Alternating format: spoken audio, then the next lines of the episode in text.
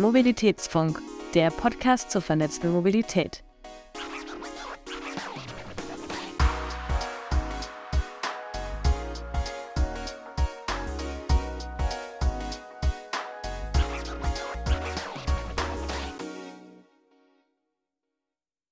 Hallo und herzlich willkommen beim Mobilitätsfunk, eurem Podcast zur vernetzten Mobilität. Der Mobilitätsfunk ist eine Produktion von Vesputi. Mehr Infos findet ihr unter vesputi.com und themobilitybox.com.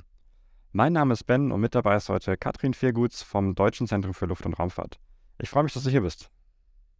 Ja, hallo Ben, vielen Dank für die Einladung. Sehr gerne. Magst du zum Start vielleicht einmal ein paar Worte zu dir verlieren, was du machst, wer du bist und ähm, warum wir heute hier sitzen?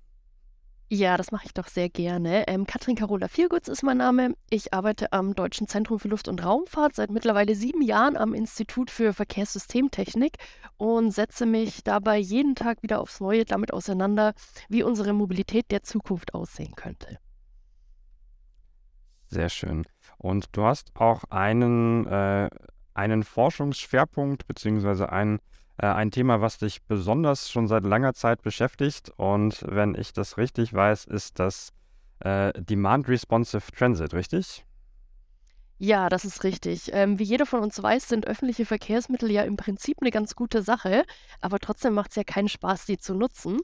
Ähm, deswegen sagen wir immer, Bus, Bus und Bahn müssen sich weiterentwickeln. Ähm, so eine schöne Verkehrswende wird eben ohne einen gut organisierten ÖPNV nicht gelingen. Und damit Bus- und Bahnfahren wieder Spaß macht, forschen wir zu flexiblen Bedienformen.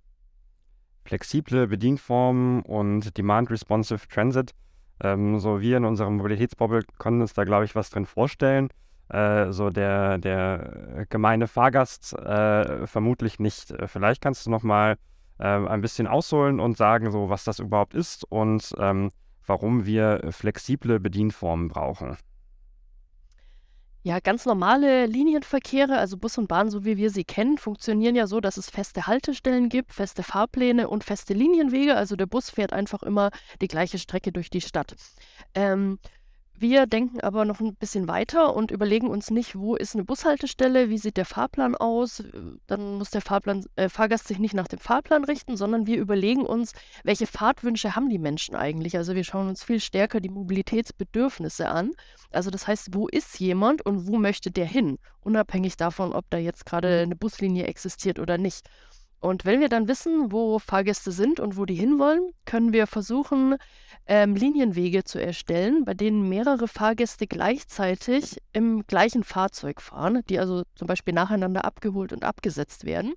Und unsere Aufgabe oder unser Schwerpunkt dabei ist unter anderem, uns zu überlegen, wie müsste eigentlich so ein Algorithmus funktionieren, also welches welche Computerfunktionalitäten bräuchten wir eigentlich, damit wir Fahrgäste zusammen in ein Fahrzeug setzen, die gut zueinander passen, also dass für keinen von beiden ein allzu großer Umweg entsteht.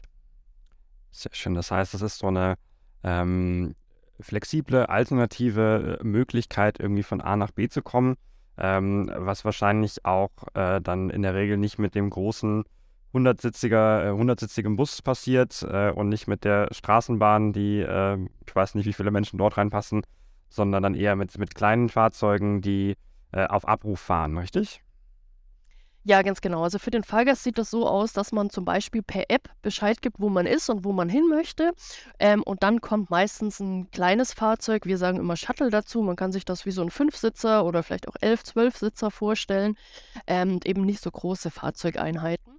Ähm, das hat den Grund, ähm, dass man dadurch natürlich flexibler durch die Stadt kommt, nicht nur die Wege fahren kann, wo auch die großen Fahrzeuge durchpassen.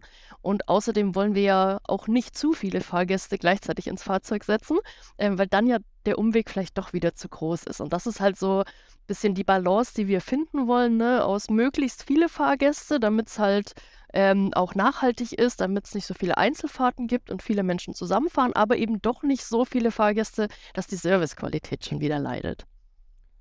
Ähm, ich kenne jetzt den aus, aus meiner Kindheit, äh, das das Anruf-Sammeltaxi. Äh, da musste man irgendwie eine halbe Stunde vorher anrufen äh, und dann ist da ein Taxi zur Bushaltestelle gekommen. Das hat mich äh, dann eben dahin gebracht, wo ich hin wollte, ähm, auf der Route, die da eben eingeplant war. Ähm, ist das jetzt eine Weiterentwicklung davon oder ist das damit überhaupt nicht vergleichbar? Also wenn es in deiner Kindheit einen Service gab, den man nur eine halbe Stunde vorher buchen musste, dann kann deine Kindheit noch nicht sehr, sehr lange her sein. Dann bist du ein sehr junger Mensch.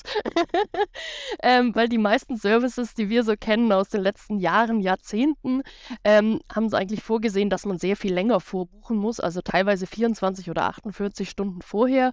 Und das ist natürlich überhaupt nicht mit dem heutigen flexiblen Alltag vereinbar. Also ich weiß jetzt noch nicht, wann ich morgen fertig bin mit Kaffee trinken im Café. Ich kann nicht sagen, bitte hol mich morgen um 17.15 Uhr ab, sondern das möchte ich eben, diese Buchung möchte ich dann vornehmen, wenn es eben soweit ist, wenn ich dann spontan losfahren möchte. Ähm, und genau das ist eben der Unterschied. Früher gab es halt ähm, diese längere Vorbuchungszeit, dann konnte man die Fahrgäste noch ein bisschen mehr aufeinander abstimmen, hatte man noch mehr Zeit, also Routen zu entwickeln. Wurde teilweise auch von Menschen gemacht, einfach nur im Kopf oder mit Outlook oder wie auch immer. Ähm, und diese höhere Spontanität, also dass es dann viel, viel schneller geht innerhalb von fünf Minuten, zehn Minuten, ähm, ist natürlich die ganz besonders große Herausforderung. Und deswegen brauchen wir halt sehr schnelle Computerprogramme, die in Echtzeit solche Fahrtwünsche miteinander kombinieren. Weil für, für den Fahrgast soll es natürlich eine Alternative zum eigenen Auto sein. Also man kann nicht von einer guten Alternative zum eigenen Auto sprechen, wenn man einen Tag vorher Bescheid geben muss, wann man damit fahren möchte. Also dann ist das eigene Auto doch attraktiver. Und wir wollen ja eher dahin kommen, dass wir ungefähr so eine Servicequalität wie ein Taxi anbieten. Ähm, ist natürlich dann äh, das Taxi als Vergleich. Ähm, Taxi ist ja auch öffentlicher Personennahverkehr ähm, wenn es auch so ein bisschen anders aufgebaut ist wie der, der klassische äh, Bus- und Bahnbetreiber, der irgendwie ein kommunales Verkehrsunternehmen in, in vielen Fällen ähm, ist. Und ähm, das ist natürlich deutlich teurer. Ähm, wie, wie kann das denn, beziehungsweise wie, wie wird das finanziert, wie wird das betrieben? Hm, da gibt es natürlich verschiedene Diskussionen. Es ist ja so, dass ÖPNV zu einem sehr großen Teil öffentlich finanziert wird. Also das ist bezuschusst und ich denke, da werden wir auch nicht ähm, dran vorbeikommen, weil so eine höhere Servicequalität natürlich auch entsprechend kostet. Ne? Also wenn man schon an die Fahrzeuge, an den Betrieb, an das Fahrpersonal und ähnliches denkt. Also wir gehen vom jetzigen Zeitpunkt immer davon aus, dass es preislich, zumindest wenn es sich selbst tragen sollte, so ein System, irgendwo zwischen normalem ÖPNV und Taxi liegen würde. Also ein bisschen günstiger als ein Taxi ist es schon. Ähm, aber uns ist natürlich auch bewusst, dass man das, solche hohen Kosten, Taxikosten, nicht jedem zumuten kann. Also genau dafür gibt es ja eigentlich öffentliche Verkehrsmittel, damit jeder mobil sein kann, um am, am öffentlichen Leben auch teilzunehmen und mal in die Stadt zu fahren, Freunde zu treffen und so weiter. Genau, es ist jetzt, äh, ähm, ich kenne das aus den, aus den USA, da hat äh, der äh, Uber und Lyft, äh, die haben da vor, vor vielen Jahren mal ähm, versucht, das Ganze einzuführen. Ich glaube, mittlerweile haben sie es dann auch wieder äh, mit rausgenommen und dann nochmal was anderes probiert. Ähm, da, da hat man dann einfach in der App angegeben, hey, ich möchte von A nach B fahren ähm, und für mich ist es okay, ähm, wenn das irgendwie, wenn dann auch jemand anders noch im Auto mit drin sitzt. Ähm, ist das so die, kommt da die, die Innovation aus ähm, von den großen Privaten oder wer ist da irgendwie der, der, das Steckenpferd, ähm, wo, wo gerade viel ausprobiert wird, wo die, die meisten Erfahrungen gemacht werden? Also wir sehen einige Beispiele von privaten Anbietern, ähm, aber auch von öffentlichen Betreibern. Also gerade die öffentlichen ÖPNV-Verkehrsbetriebe ähm, sind da eigentlich schon sehr engagiert, ähm, solche Systeme auch zu testen.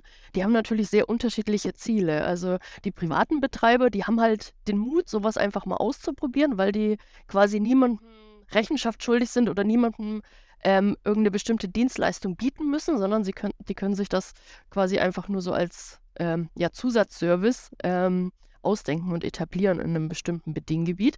Bei den öffentlichen Verkehrsbetreibern ist es halt so, die haben sich ja Daseinsvorsorge auf die Fahne geschrieben und die sollen ja dafür sorgen, dass wir alle mobil sind. Und die können natürlich nicht einfach sagen, ja, okay, da wo es jetzt irgendwie immer zuverlässig eine Buslinie gab, die schaffen wir jetzt ab, wir probieren jetzt einfach mal so ein On-Demand-Shuttle, sondern es muss ja trotzdem sichergestellt werden, dass man das A nutzen kann, dass es zuverlässig ist und B, dass es eben auch bezahlbar ist für alle, die bisher nur ein ganz normales Busfahrticket haben.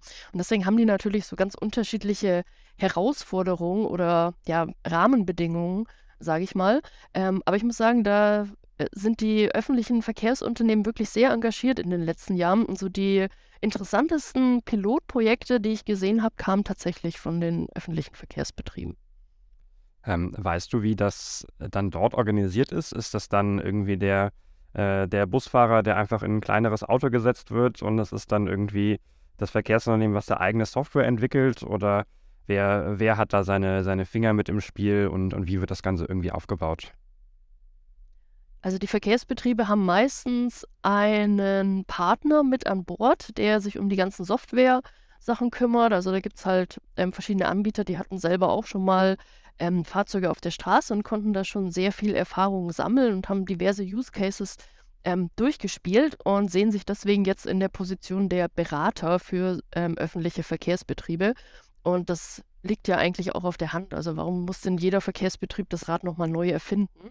Ähm, sondern die nutzen natürlich bestehende Software, die auf die eigenen Bedürfnisse angepasst wird und nutzen auch die Expertise, ähm, die es schon dazu gibt ähm, und versuchen das dann aber für, ihr, für ihren eigenen Raum umzusetzen. Und ja, also häufig nutzen die natürlich dann auch die, das Fahrpersonal, was die schon da haben. Ich glaube, da freuen sich auch äh, die Busfahrerinnen und Busfahrer manchmal, wenn die an so einem kleinen Realexperiment teilnehmen dürfen. Also so wie ich das in unseren Projekten sehe, ähm, sind die immer ganz engagiert dabei und wollen solche Dienste eigentlich auch ganz gerne übernehmen, weil das halt auch mal was Interessantes ist, wo man auch nochmal auf ganz andere Weise mit den Fahrgästen in Kontakt kommt. Auf jeden Fall. Es gibt ja nicht die, in den meisten Fahrzeugen wahrscheinlich nicht diese klassische äh, äh, Busfahrerecke, wo der Fahrer dann äh, vorne drin sitzt mit dem, mit dem großen Hinweis, äh, nicht mit dem Fahrer sprechen äh, und äh, sondern nur zur, zur Transaktion zum Ticket kaufen, sondern es ist natürlich was, was ganz anderes, irgendwie das Gefühl zu haben, hey, wir sitzen jetzt in einem, keine Ahnung, in einem Siebensitzer, einem Achtsitzer ähm, oder vielleicht sogar noch, noch einem kleineren Fahrzeug. In, in Münster zum Beispiel gibt es auch die, die, die Fahrradrikscha, ähm, die man da per per Pooling bzw. Äh, Demand Responsive buchen konnte, fand ich sehr, sehr spannend, das, das dort zu sehen. Ähm, glaube ich, noch eine gute Möglichkeit ähm, für Verkehrsunternehmen, das Ganze aus Sicht des Fahrgastes sich nochmal anzuschauen.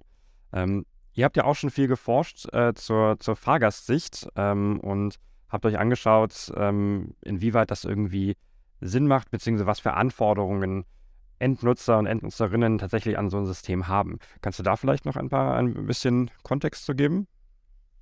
Ja, kann ich gerne machen. Also wir haben natürlich jetzt schon in den letzten Jahren einige Studien dazu angefertigt. Ich werde jetzt einfach mal so einen schnellen Durchmarsch durch unterschiedliche Projekte machen und nicht ein einzelnes Projekt vorstellen. Es geht ja heute nur so um die wichtigsten Erkenntnisse, die wir da rausgenommen haben.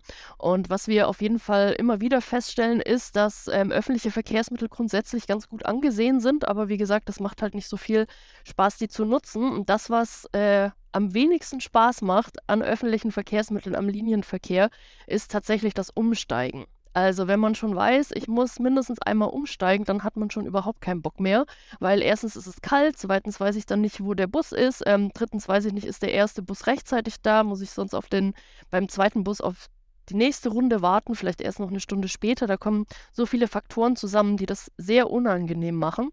Und deswegen ist eine unserer Erkenntnisse, On-Demand-Shuttle können halt gerade auch auf solchen Relationen dazu beitragen, öffentliche Verkehrsmittel oder kollektive Verkehrsmittel, wie wir sie gerne nennen, ähm, attraktiver und interessanter für Fahrgäste zu machen, weil dann eben nicht die Notwendigkeit besteht, ähm, umzusteigen, sondern man fährt einfach von dort, wo man ist, komplett durch, einmal bis dort, wo man hin möchte.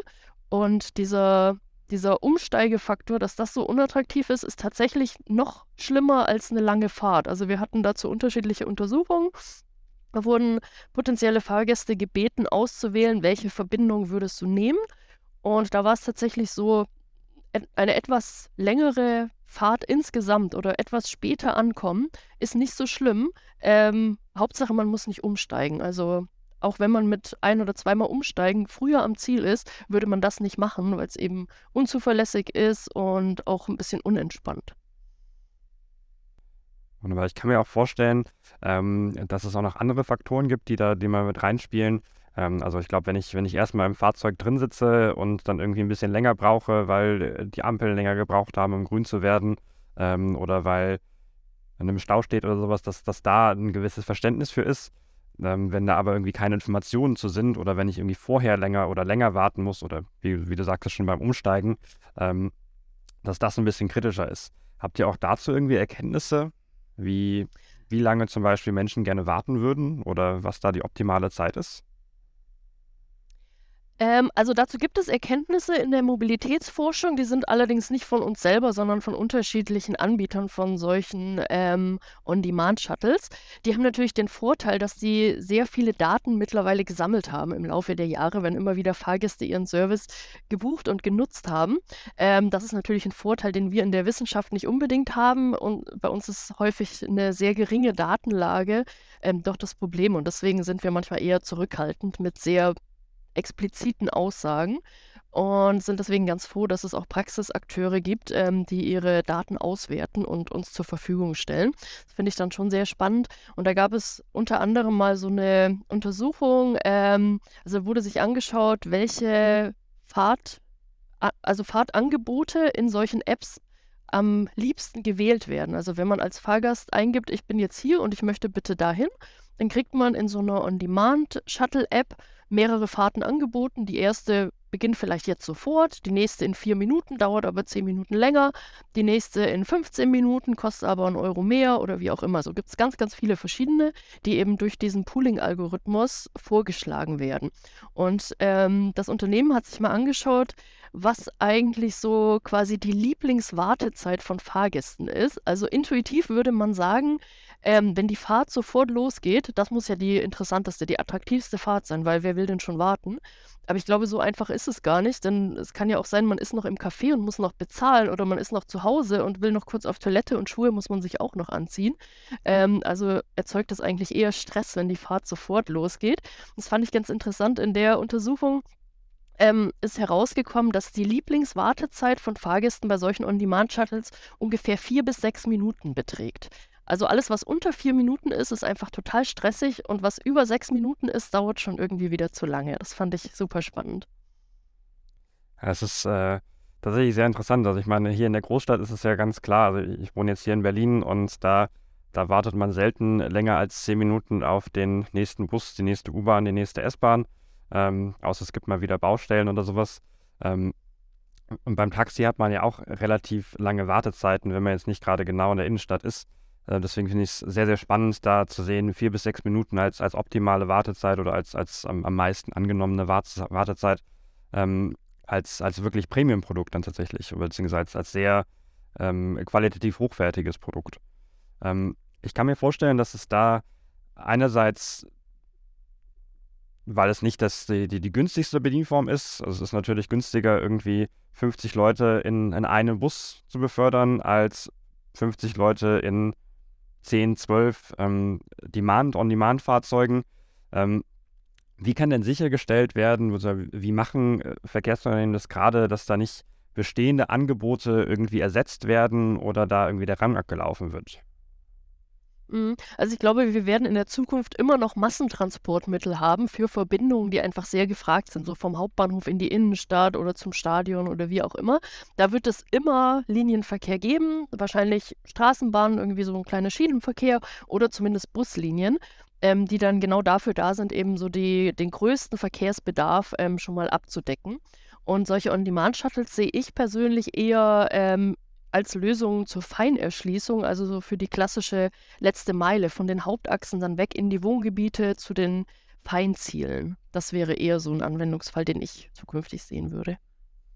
Also im, im, Flugverkehr gibt es ja zum Beispiel dieses äh, Hub-and-Spoke-Modell, ähm, dass irgendwie Menschen zu einem großen Flughafen geflogen werden und dann dort umsteigen, um dann weiterfahren zu können. Also ich fliege von Berlin nach Frankfurt und dann von Frankfurt nach Madrid ähm, könnte man natürlich auch mit der Bahn machen, aber viele Leute fliegen das dann natürlich auch noch, statt da den Direktflug zu machen. Oder als eine Alternative, ich fliege von Berlin nach Frankfurt und dann von Frankfurt nach Warschau. Ähm, da macht die Bahn natürlich deutlich mehr Sinn, da bin ich mit dem, äh, mit dem Flugzeug dann eh nicht unterwegs. Aber es gibt dann vielleicht keine direkte Verbindung. Das heißt, für so eine Verbindung wäre dann vielleicht ein, ein On-Demand, wenn man das natürlich kleiner denkt, nicht auf die großen Distanzen von hunderten Kilometern, sondern eben von Stadion zur Innenstadt, wenn es da eben keine Verbindung gibt, sondern nur die, die S-Bahn-Gleise, die liegen gerade halt vom, vom Stadion zum Hauptbahnhof. Ähm, das ist da vielleicht eine Alternative. Mhm. Genau, das sehen wir auch in der Realität. Also zum Beispiel Uber Pool hat mal so ein paar Statistiken für Paris, war das, glaube ich, ausgewertet. Und da ist herausgekommen, dass ein sehr großer Anteil, ich glaube sogar 70 Prozent oder so, der Fahrten zu Metrostationen hinführen oder von Metrostationen weg. Also da sieht man ganz deutlich, um sich durch die große Stadt zu bewegen, nutzt man doch gerne noch ähm, die U-Bahn. Aber zur Feinerschließung, die letzte Meile, da ähm, bucht man sich dann so ein On-Demand-Shuttle. Und ich finde, da, egal ob man das jetzt vorher quasi in dem Bedienkonzept vorsieht, ähm, dass man nur die Feinerschließung macht oder nicht. Ähm, ich glaube, letztendlich wird sich das so einpendeln, dass man wahrscheinlich eher so die letzte Meile dann mit solchen Shuttles bewältigen wird. Lass uns nochmal zur Betreibersicht wechseln. Wir haben jetzt schon viel über die ähm, Fahrgastsicht gesprochen und ähm, was für Herausforderungen es gibt und oder wie überhaupt so ein äh, Projekt angegangen werden muss, damit es dann erfolgreich wird, beziehungsweise was da die Stolpersteine sind, warum es bisher noch nicht Flecken, äh, flächendeckend ähm, umgesetzt wird. Hast du da vielleicht so die, die zwei, drei äh, größten Schwierigkeiten, die dabei bestehen, ähm, als zum Beispiel lokales Verkehrsunternehmen ähm, solche Projekte anzugehen? Also ich denke, der größte Stolperstein ist das Personenbeförderungsgesetz, das solche Verkehre eben nicht langfristig erlaubt. Wir sprechen ja immer von dem Experimentierzeitraum von vier Jahren. Ähm, auf diese Zeit ist es halt begrenzt und dann kann man das mit sehr viel Begleitforschung ähm, eben auch begleiten, so ein Projekt. Ähm, das halte ich dann schon für sehr sinnvoll, aber ich denke, wenn sich da die Gesetzeslage noch ändert und es den Verkehrsbetrieben leichter gemacht wird, ähm, ist da schon sehr viel gewonnen. Ähm, und ein zweiter wichtiger Punkt ist, denke ich, dass eben die öffentlichen Verkehrsbetreiber sich ja auf die Fahne geschrieben haben, die Daseinsvorsorge zu betreiben, also uns durch Mobilität zu ermöglichen, am sozialen Leben teilzuhaben. Da kann man halt nicht einfach sagen, wir schaffen jetzt die ganzen Busse ab und zwingen jetzt alle Leute, so ein On-Demand-Shuttle zu nutzen, damit sich das auch lohnt, weil wenn es zu wenige Fahrgäste sind, dann lohnt es sich ja nicht. Ne? Ähm, dann kann man auch schlecht Fahrgäste bündeln, also gleichzeitig ins Fahrzeug reinsetzen, weil einfach zu wenig kritische Masse da ist, ähm, die man gut miteinander kombinieren könnte.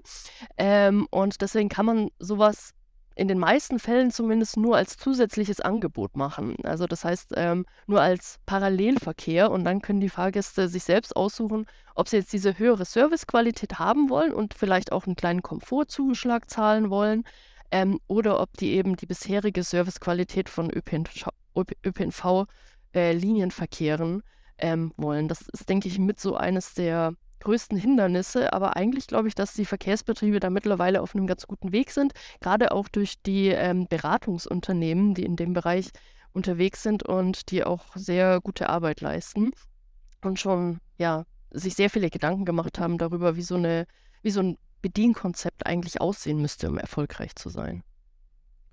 Ähm, es gibt, ich glaube, Kosten sind natürlich auch ein sehr großer Faktor. Es gibt ja den äh, äh, Volkswagen hat mit, mit Moja ja ein Projekt äh, in unter anderem Hamburg, ähm, wo sie gerade einige Busse fahren lassen, die extra dafür entwickelt wurden. Ist natürlich als Autohersteller relativ ähm, einfacher als als Verkehrsunternehmen das zu tun. Ähm, die sagen aber natürlich, hey, wir können das gerade überhaupt nicht kostendeckend machen, sondern wir warten, bis autonom bzw. automatisiert fahrende Fahrzeuge flächendeckend verfügbar sind und auch eingesetzt werden können. Äh, und dann wollen wir das Ganze skalieren und in jede Stadt mit reinkommen. Siehst du diese Erkenntnis auch? So siehst, ist es bei anderen auch so, dass da der Fahrer, der ein großer Hinderungsgrund ist, der dann dafür zu teuer ist? Ähm, also tatsächlich sehen wir das, dass das Fahrpersonal eine sehr große Herausforderung darstellt beim Angebot solcher Shuttles. Allerdings nicht oder nicht nur, weil äh, die sehr teuer sind, weil die Personalkosten einen großen Teil ausmachen, sondern wir haben einfach Fachkräftemangel in Deutschland und gerade auch beim Fahrpersonal. Also egal in welcher Stadt man öffentliche Verkehrsmittel nutzt, in jeder Straßenbahn und in jedem Bus hängen tausende Plakate, wo drauf steht, kommt zu uns, wir bezahlen euch den Busführerschein, bitte kommt zu uns, arbeitet für uns, ihr könnt mit unserem Bus durch die Stadt fahren.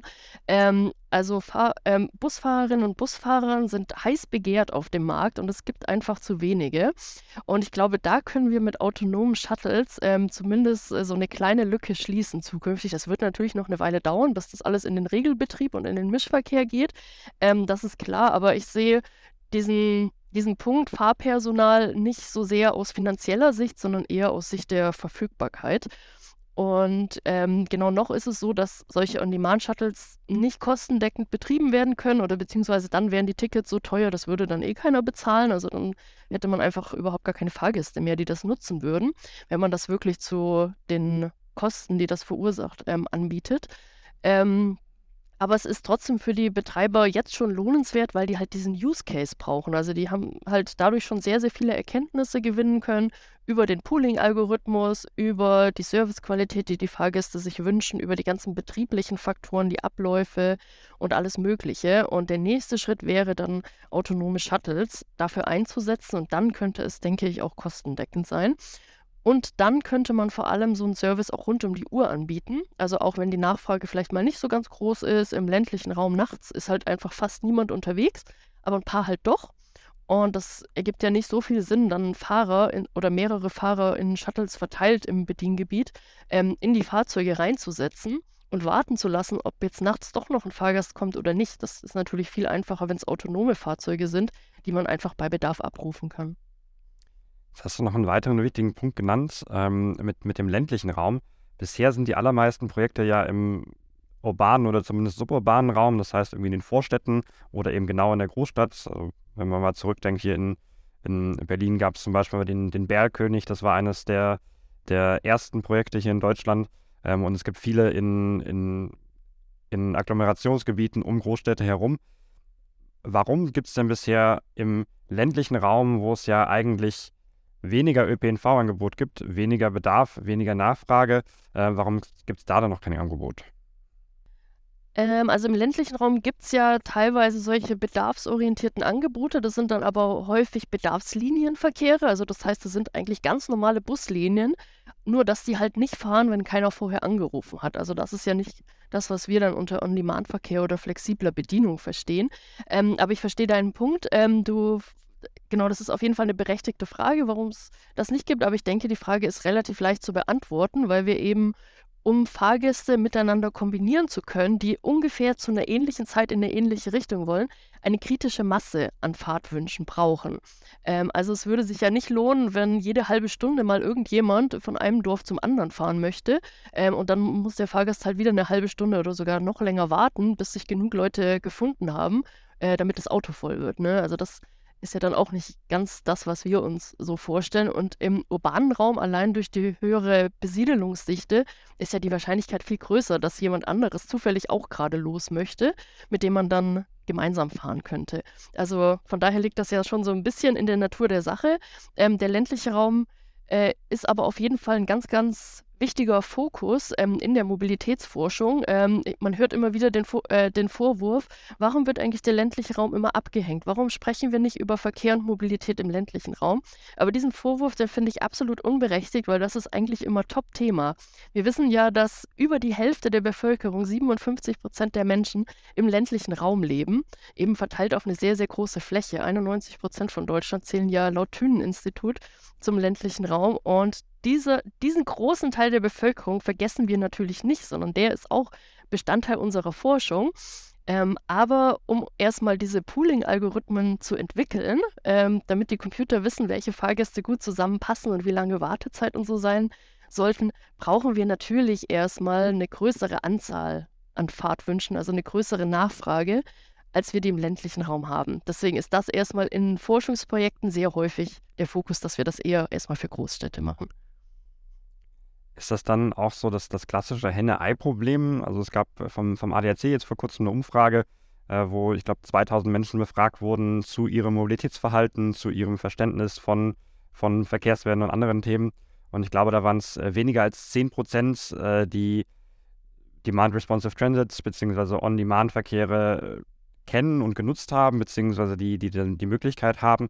Ähm, Müssen wir da erst mehr Angebot schaffen oder müssen wir erst nach, äh, mehr Nachfrage schaffen? Ähm, muss erst der, der Betrieb optimiert werden? Ähm, was, was, was meinst du, sind da ähm, die Schritte, die man gehen muss oder die wir als, als Gesellschaft, als, als Anbieter gehen müssen, ähm, um tatsächlich flächendeckend da, wo es Sinn macht, das anbieten zu können? Hm, also ich glaube, ein ganz wichtiger Faktor ist das Image äh, solcher Bedarfsverkehre. Also wie ich vorhin schon gesagt habe, gibt es ja ähm, bisher so dieses Bild vom Bedarfsverkehr, der Oma-Bus im ländlichen Raum, muss man einen Tag oder zwei Tage im Voraus buchen und dann kommt da irgendwie so ein klappriges Fahrzeug an und äh, bringt mich dann von A nach B und das ist alles total unflexibel und uncool. Also ich glaube, was On-Demand-Shuttles gut tun würde, wäre ein Imagewechsel, aber der ist auch schon in vollem Gange. Also man sieht das ja ähm, zum Beispiel bei Moja in Hamburg, die verstehen das ja ganz fantastisch, ähm, auch so eine richtige, so, so ein richtiges Lifestyle-Produkt aus ihren Shuttles zu machen. Also ich nutze das auch, wenn ich in Hamburg bin, immer. Ich liebe es, mit Moja unterwegs zu sein, weil man sich einfach richtig besonders fühlt in diesen Shuttles und das funktioniert einfach so richtig gut. Und ich glaube, wenn wir da hinkommen, aus so einer Fahrt auch noch zumindest so ein kleines Erlebnis zu machen oder irgendwas, wo, womit man sich dann auch gut fühlt und identifizieren kann, dann ist da, denke ich, auch schon viel gewonnen. Das ist äh, ein schönes Beispiel, was du gebracht hast. Äh, schön für den Markt, äh, vielleicht nicht, nicht ganz so schön für, äh, für, für den ÖPNV-Markt, dass es irgendwie ein Autohersteller braucht, um den ÖPNV sexy zu machen. Ähm, Finde ich eine äh, ne, ne, ne spannende Erkenntnis dort. Oder zumindest, dass da ein Autohersteller äh, einer der führenden ähm, Marketing-Teilnehmer ähm, ist. Ja, also man muss auch sagen, auch bei Autoherstellern arbeiten ja ganz vernünftige Leute, die ihr Handwerk verstehen. Von daher finde ich das gar nicht so überraschend. ja. Ja, es ist ja immer das, das, ähm, die große Herausforderung, die der, vor der der ÖPNV steht ähm, oder irgendwie die, die Mobilitätsbranche außerhalb der, der individualisierten ähm, Automobilität. So wie, wie man irgendwie diese Emotionalisierung in den Verkehr mit rein, reinbringt. Du hast ja auch schon mehrmals gesagt, so, dass das Image vom ÖPNV an sich, aber auch von, vom klassischen ähm, On-Demand-Transport ist jetzt nicht, ähm, oder dem, dem, dem Vorgänger davon, ist jetzt nicht unbedingt das, das Allercoolste. Ähm, und ich glaube, so je mehr, je mehr Teilnehmer dabei sind, das kann von, von öffentlicher Seite kommen, das kann von privater Seite kommen, das kann von der Verwaltungsseite kommen. So, je mehr Leute da irgendwie mit einzahlen auf das System, desto, desto mehr profitieren am Ende alle davon. Genau, das ist auf jeden Fall ein wichtiger Punkt, denke ich. Das sehen wir auch in diversen ähm, Projekten, wo wir die Gelegenheit haben, mit Praxisakteuren, also mit Betreibern solcher Services zusammenzuarbeiten, wir als Forschungsinstitut. Mhm. Ähm, ist, denke ich, auch eine ganz schöne Sache, mehrere unterschiedliche Menschen aus unterschiedlichen Disziplinen mit ihren eigenen Sichtweisen an einen Tisch zu holen. Und ich finde, daran sieht man auch ganz deutlich, dass die Betreiber eben nicht nur die schwarze Null sehen oder ihren Profit, sondern dass die eben auch denken, wie können wir es eigentlich, wie können wir es schaffen, eine Mobilitätswende zu erreichen? Ähm, wie können wir Mobilität der Menschen verbessern? Und deswegen holen die uns ähm, als Forschungsinstitut auch mit äh, an Bord, damit wir die mit unserer Forschung auch noch begleiten, dass wir gemeinsam Erkenntnisse gewinnen können und auf eine Verkehrswende hinarbeiten. Sehr schön. Ich glaube, das ist auch schon äh, ein ein sehr guter Impuls äh, an unsere Zuhörerinnen und Zuhörer, äh, an das Zusammenarbeiten und das Zusammengestalten, äh, weil Verkehrswende, so wir sagen es immer wieder, Verkehrswende, Mobilitätswende, das geht nicht alleine. Ähm, da kann nicht der Gesetzgeber alleine was entscheiden, da kann nicht die Forschung alleine was machen, da kann nicht die, ähm, die Mobilitätsbranche alleine was machen, sondern da müssen alle anpacken, um einerseits einen gesellschaftlichen Wandel zu bekommen, andererseits natürlich auch die die Antriebswende voranzubringen, andererseits die Angebots, äh, Angebote zu, ähm, zu erweitern und so weiter. Da ist eine, eine, eine riesige Aufgabe vor uns, die wir nur, nur zusammen meistern können.